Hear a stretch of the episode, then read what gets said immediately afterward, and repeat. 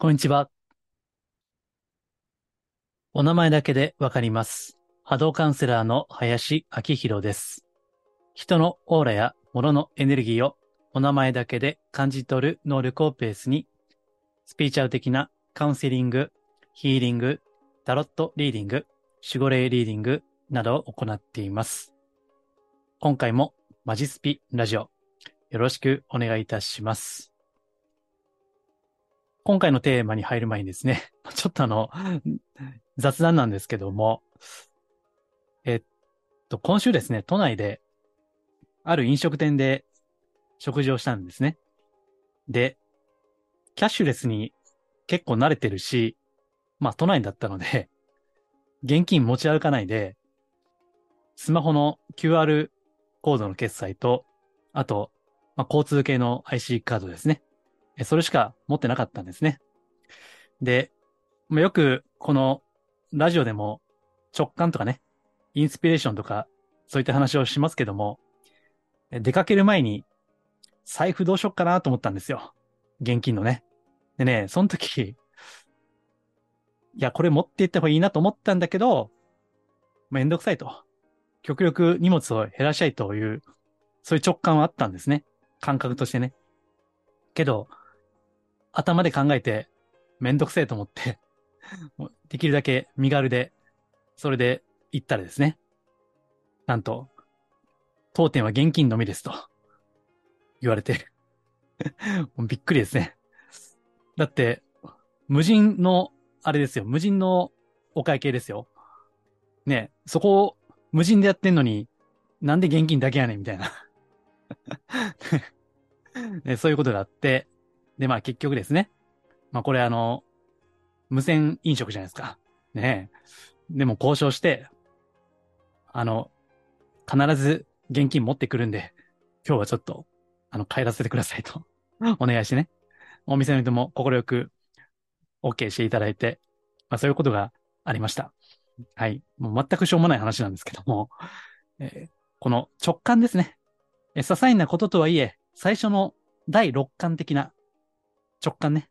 これやっぱり無視したらあかんなということを、ま改めて感じた次第です。で、えこんなことをですね、あの、このサブチャンネルとしての、えこのスタンド FM というのがありまして、ここで、えーこの YouTube の方は画面見えてると思いますけども、この深夜ラジオっていうのがありましてね。で、こういった、まあ、メインで、ここら、あの、メインのチャンネルですかね、私の。まあ、こんなしょうもない話はですね、このサブでやる、やろうかなと。まあ、今もやってるんですけどね。えーそうやってますので、よければ、このスタンド FM、えーリンクいつも貼ってますので、最近は。よければ、えーこちらに、あの、チェックしていただければ嬉しいです。はい。お願いします。はい。えーというわけで、えーちょっと今日は珍しく雑談から入りましたけども、本題ですね。はい。えーちょっとこれ読みますね、そのまま。体はスピーチャルな存在。病や症状からメッセージを受け取ることで、魂の豊かさを深めようというですね。まあ、過去のブログを、まあ、今日は語り直すということですね。で、いつもそうですけども、語ってるうちにまたブログの内容とは違うことを喋ると思いますので、よければ合わせてチェックしていただければと思います。はい。えーでは、雑談先にしましたので、本題に入りましょう。え体はスピリチュアルな存在。というのはピンときますかね？うん。まあ、これは、あの、結構大事なことなんですね。で、前回と前々回は、あの、5次元波動というね、まあ、正直、振り返って聞いても難しい内容ですね。ところが、この体というのは、もう現実そのものじゃないですか。リアルですよね。もうそれはもうごまかしようのないところなので、ただ、そういった世界にこそ、スピーチャル、霊性ですね。それが宿っているんだということ。ですから、まあ、ちょっと逆説的な表現になりますけども、目に見えない世界というのを知ろうと思うならば、目に見えるものを窓口とするということですね。これが実は逆説的なんですけども、とても大事で、そして体というのは単なる物質ではないということですね。確かに物質ではあるんだけども、同時にそこには感情とか精神とか、ね、ここにも書いてるように、魂ですね。それを全部含んでいるものとして体っていうのを捉え直すということですね。で、えこれはあのメルマガでもうどれぐらい前かな半年ぐらい前だと思うんですけども、臓器の声を聞くっていうですね、臓器、ね、五臓六腑、肺とか心臓とか小腸とか大腸とかね、腎臓とか、この臓器の声を聞くっていう奇妙なタイトルのメルマガをね、出したんです。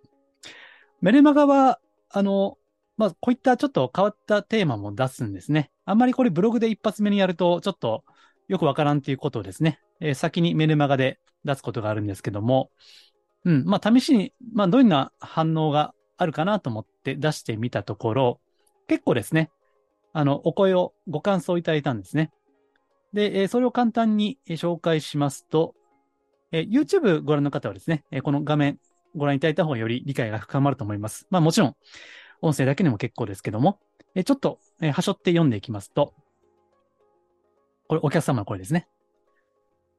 内臓の話ですが、以前実は40過ぎてから喘息になったことがあり、治らないと言われた後、偶然内臓の気持ちがわかる人に続けて二人会い、自分が体を痛めつけていることを知り、なんだかんだで治りました。いろいろ振り返る良い機会でした。なので、今回のお話はすごくわかります。もっと体の声を聞こえるようになりたいなと思いました。というご感想ですね。えあとですね、もう一つ、ここブログでは紹介していますけども、あの、子宮の卵巣切除ですね。まあ、これも親しくしている方なんですけどね。で子宮の、その、切除ということでお声をいただいて、うん。で、手術が決まったと。ね。でそれで子宮との対話が始まりました。子宮を意識すると、私に体調を教えてくれているのがわかります。今までもこうやって話してくれていたのかなと思うと、気づかなかったことがもったいなくて、子宮に限らず、五臓六腑、体すべてが私に語りかけてくれている気がします。この世でお借りしている大切な体、このような状態になって初めて気づきましたが、天命を全うするまで丁寧に扱っていこうと改めて思う日々です。えといったご感想ですね。まあ、他にもいくつかいただいていたんですけどね。あの、この体の声を聞くということ、これがね、非常に大事なんですね。ところが、私たちは普段ですね、油断すると、この物質主義的な世界観の中で、体の声を無視してしまうわけですね。いろいろワーカホリック、働きすぎ、ね、仕事中毒なんて言葉もありますね。働いていると働きすぎてね、本当は頭痛いとかお腹痛いとかね、そういったことがある。これは学校の不登校などでもそうですね。学校に行こうとするとお腹が痛いとかね。呼吸が、胸が苦しくなるとか。さあ、これどうでしょう？お子さん、お持ちのご家庭の方だったら、もしかしたら心当たりあるかもしれませんね。うん。私も、まあ、あんまり数はね、あの、やってないですけども、と、時折、お母さんがね、お子さん連れてお越しになることがあります。で、そこでね、お腹が痛い、そのお子さんの話を聞くわけですね。で、その時に、そう、内臓の声を聞くってね、奇妙な言葉ですけども、えー、これまた奇妙なんですが、私はその内臓の波動ですね。内臓の波動です。それを見るんですね。あるいは聞くんですね。非常に奇妙ですよね。これは。これはまるで臓器、ここに書いてますけども、臓器もまた一つの魂なんだという認識に立たなければできないことなんですね。ところが、私たちは、この私という肉体ですね。これを私のものって思ってますよね。だから、私の体って普通は言いますよね。ところが、お腹が痛いとかね、もうもうムカついてこう吐きそうな時とかね、その時に思うわけです。この体は思い通りにはならないということ。これは病を抱えている方だったらわかるんじゃないですか？あるいはもう老いの中で体が言うことを聞かないという状態にある方ですね。その方だったらより痛切にわかるんじゃないでしょうか。体は私のものではなかった。ということですね。じゃあ体とは何なのかということ。自分であって自分ではない何かですね。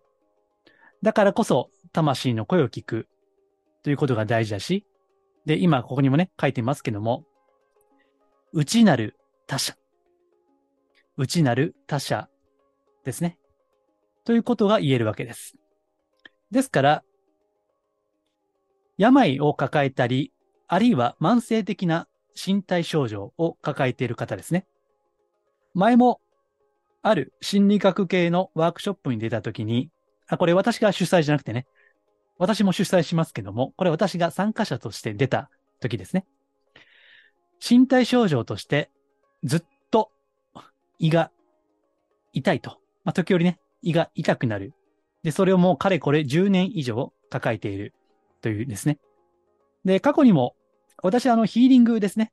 まあ、霊気ヒーリング講座でもやっていますし、ヒーリングをも、あの、プレイヤーでもあるんだけども、そこで、過去ですね。胃が慢性的に痛いという方、お越しになったこともあります。うん。で、その時に、普通は胃の痛みを治したい、治療したいという思いでお越しになるわけですね。まあ、それは当然ですよね。だって、痛いんですから。痛いんだから治したい。これはもう本当に当たり前のことではあるわけです。ですから、あの、私もね、そういったヒーリングをやったりはするんだけども、ただ、今振り返ると、その痛みの声ですね。例えば胃であれば、胃の声、胃が何を発しているのかという声ですね。で、それをね、波動を見ながら、こう、カウンセリングをするっていうことも一つあるんですね。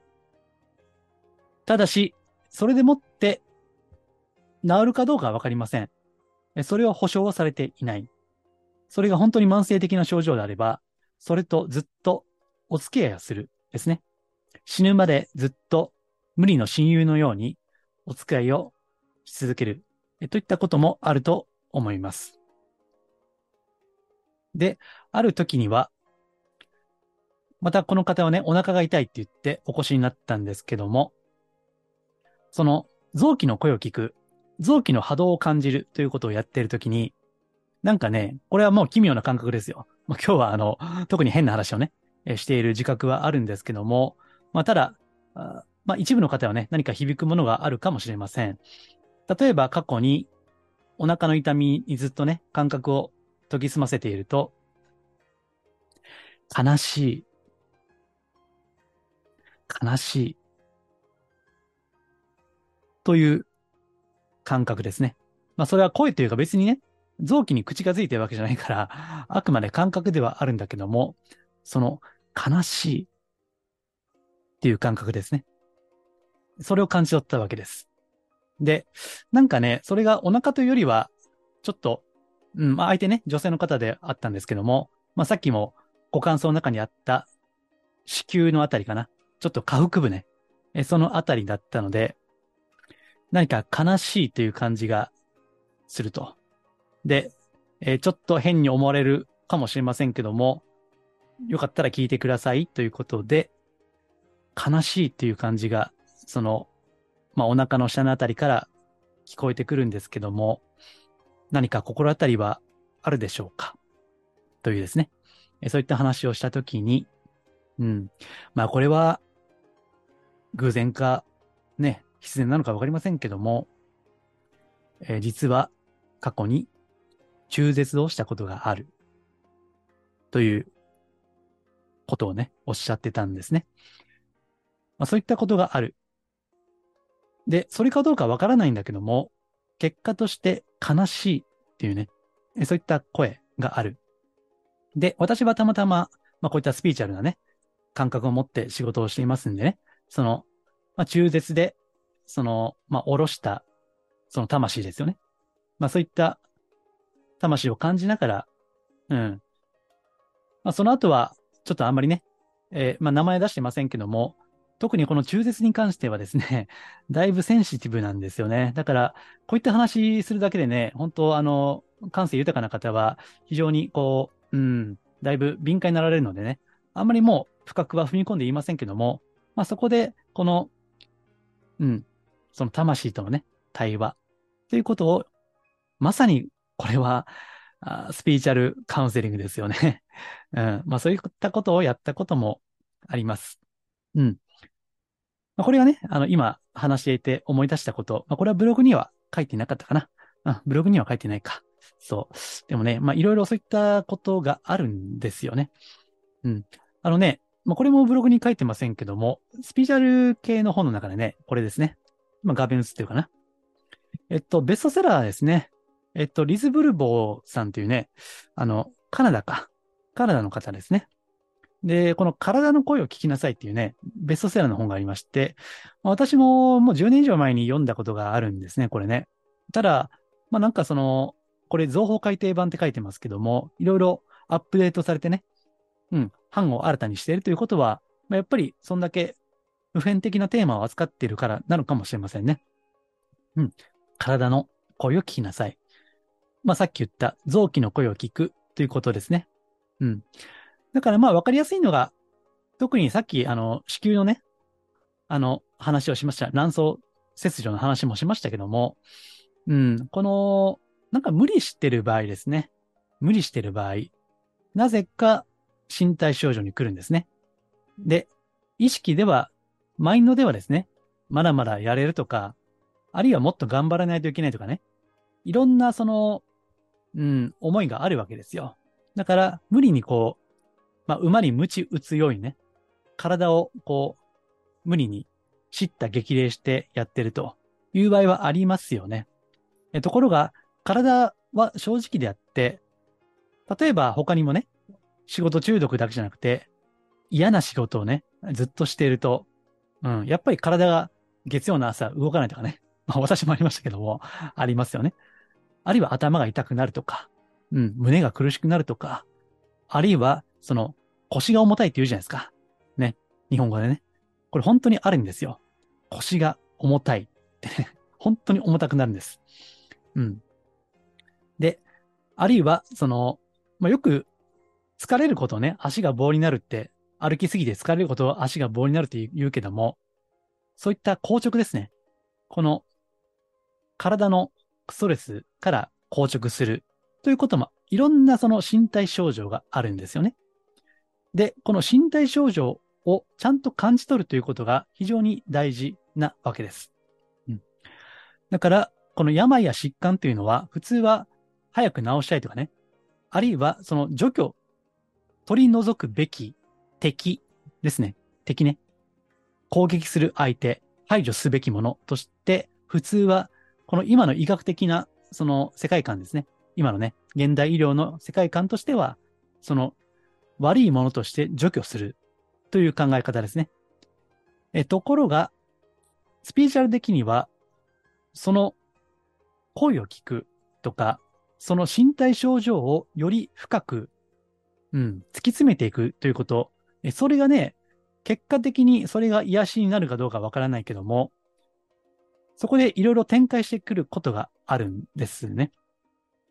例えばね、あの、これもブログに書いてませんけども、過去私があの、口内炎ね、なった時ですね。まあ、その時たまたまそういった身体症状の声を聞くっていうのがテーマで、ね、あの、学んでいたところだったので、口内炎ですね。で、これは何なのかということを考えていく。で、その、口内炎の痛みのエネルギーはどんなエネルギーなのか。ですね。えこれは別に波動見な見えなくていいていいんですよ。例えばズキズキするとか、ジンジンするとか、なんかシクシクするとかね。あるいはなんか突き刺さるような痛みとか、いろいろあるじゃないですか。ね。あるいは口内になったら、梅干し食べた時にね、めっちゃ痛いとかね。ありますでしょ？そういうのが。うん。空気に触れただけでも痛いとか。なんかそういった同じ口内炎でも、そのエネルギーのクオリティの違いってあるんですよね。で、それを例えば、絵に描くとかね。まあ私は絵は下手だけども、絵に描いたりとか、あるいは言葉で突き刺すような痛みとかね。あるいはその冷たさとか、暖かさとか、もしそのエネルギーに色があるとすれば何色なのかとかね。そういったスケッチをするわけです。例えばね、これた、例えばですよ。で、その中でそのエネルギーそのもののクオリティをこう探求するわけですね。じゃあ、その、もしそれが自分自身が痛みだとしたら、もし自分が口内炎そのものだとすれば、例えばどんなメッセージを発するかとかね。自分がその立場になる。ね、変な表現ですけども、口内炎の立場に、私は口内炎さん、私は口内炎さんということで、あえてね、その立場になってみたときに、どんな言葉が出てくるかということですね。で、答えは人それぞれなんだけども、例えば、その口内炎っていうのは、その食べるですね。食べるのを抑えるじゃないですか。ね。痛いからね。あんまりこう、熱いものとか、塩辛いものとかね、食べると痛みますからね。となると、例えば、それは、ね、ここにも書いてますけども、食べすぎるな、ということなのか、もっと食べるものを選べということなのか、あるいはですね、この逆もあるんですね。人によっては、その口内炎でもっと突き刺すような痛みがある場合ですよ。もっと突き抜けたいと。もっと突き抜けたい。それはこの痛みとしてなっているっていうですね。まあ、こういった、こう、これはね、もう答えのない世界なんですよ。自分がどう感じるか、どの、その、どの感じ方であれば自分が納得するかということなんで、これはもう答えがない世界なんですね。まさにスピーチャルですよ。まあ、魂的な領域と言ってもいいですね。ですからね、こういったあの、クオリティを探求していくっていうのは非常にスピーチャルなんですね。目に見えないものというのは目に見えるものとして現れている。ですから、目に見えるものが目に見えない世界への入り口、扉になっているわけですね。うん。こういったことをね、やっていくのが、まあ、いろんな、いろんなそのスピーチャルカウンセリングと言われているものをね、その一つなんですね。うん。ですからね、特に、うん、慢性的な痛みとかね、例えば片頭痛とか、なんかもう、しょっちゅう片頭痛が起こるとかね。ある方の場合ですと、その片頭痛から自分をもっと爆発したいと。ね。もっと爆発したい。この痛みだから、ちょっと変な表現ですけどね。その、もっと頭をかち割ってね、エネルギーがスパークするような、もっとそのクオリティを自分の人生の中で作り出したいっていった、まあ、そういったね、いろんなね、この身体症状ってね、面白いわけですね。うん。ですから、単に、その片頭痛だから、その頭痛薬を飲むとか、胃が痛いから胃薬を飲むか、飲むとか、そういった対症療法ではなくてですね。うん。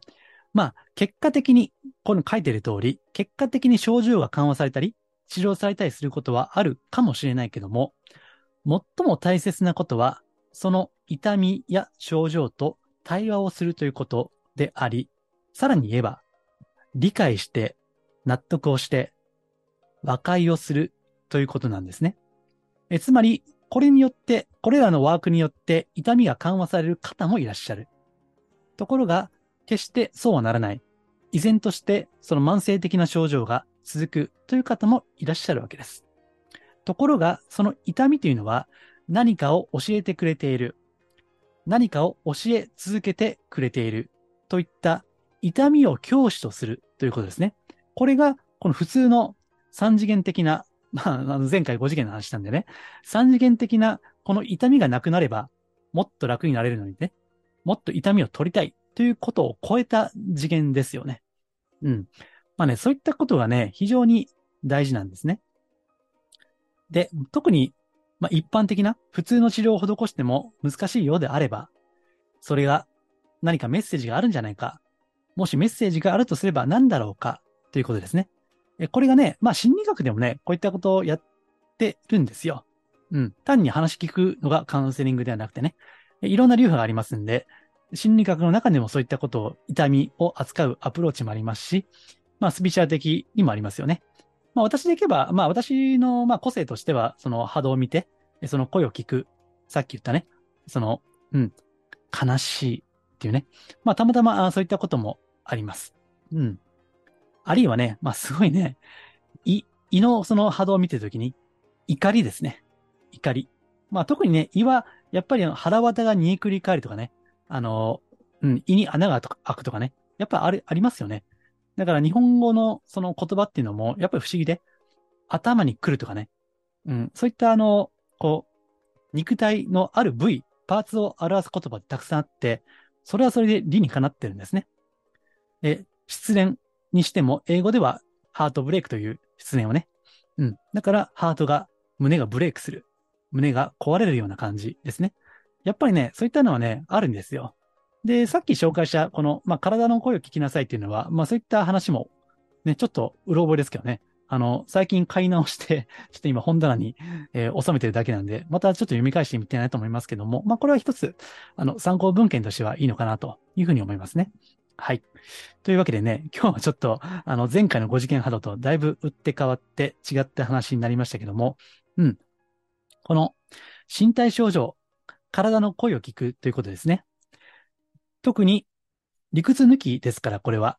うん。例えば守護霊があるかどうかっていうのは、これはわかりませんわね。証明もできないことですから。けど、体が痛いっていうのはね、これ本当リアルなんで ごまかしようがない話ですからね。そういったことから、その入り口としてスピーチャーの世界を探求していくということですね。これも一つアプローチとしてありますし、まあ、私もカウンセリングでそういったのを受け取ってますんでね。まあ、あの、そうじゃなくても良ければこういった世界観ですね。すべてに、おそらくは、すべてに意味があるんだろうなということですね。どんな些細なことでも必ず何かがそこに隠れたメッセージとしてあるということですね。まあそういったことを一つ一つ丁寧に拾い上げていくということが、魂の豊かさにつながるんじゃないかなというふうに思います。はい。えー、というわけで、えー、今日はですね、体はスピーチュアルな存在、病や症状からメッセージを受け取ることで、魂の豊かさを深めようといったテーマでお届けいたしました。このマジスピラジオは、真のスピーチュアル、また脱お花畑スピーチュアルをテーマにお届けしています。あの、今回のテーマも最初に題材として出したのはメルマガでしたので、まあ、もしよろしければですね、このメルマガですね、えー、無料でご登録いただけますので、えー、私のホームページ、マジスピか、この概要欄からですね、チェックしていただいて、よければ、ご登録いただければ幸いです。はい。では、今回は以上です。ありがとうございます。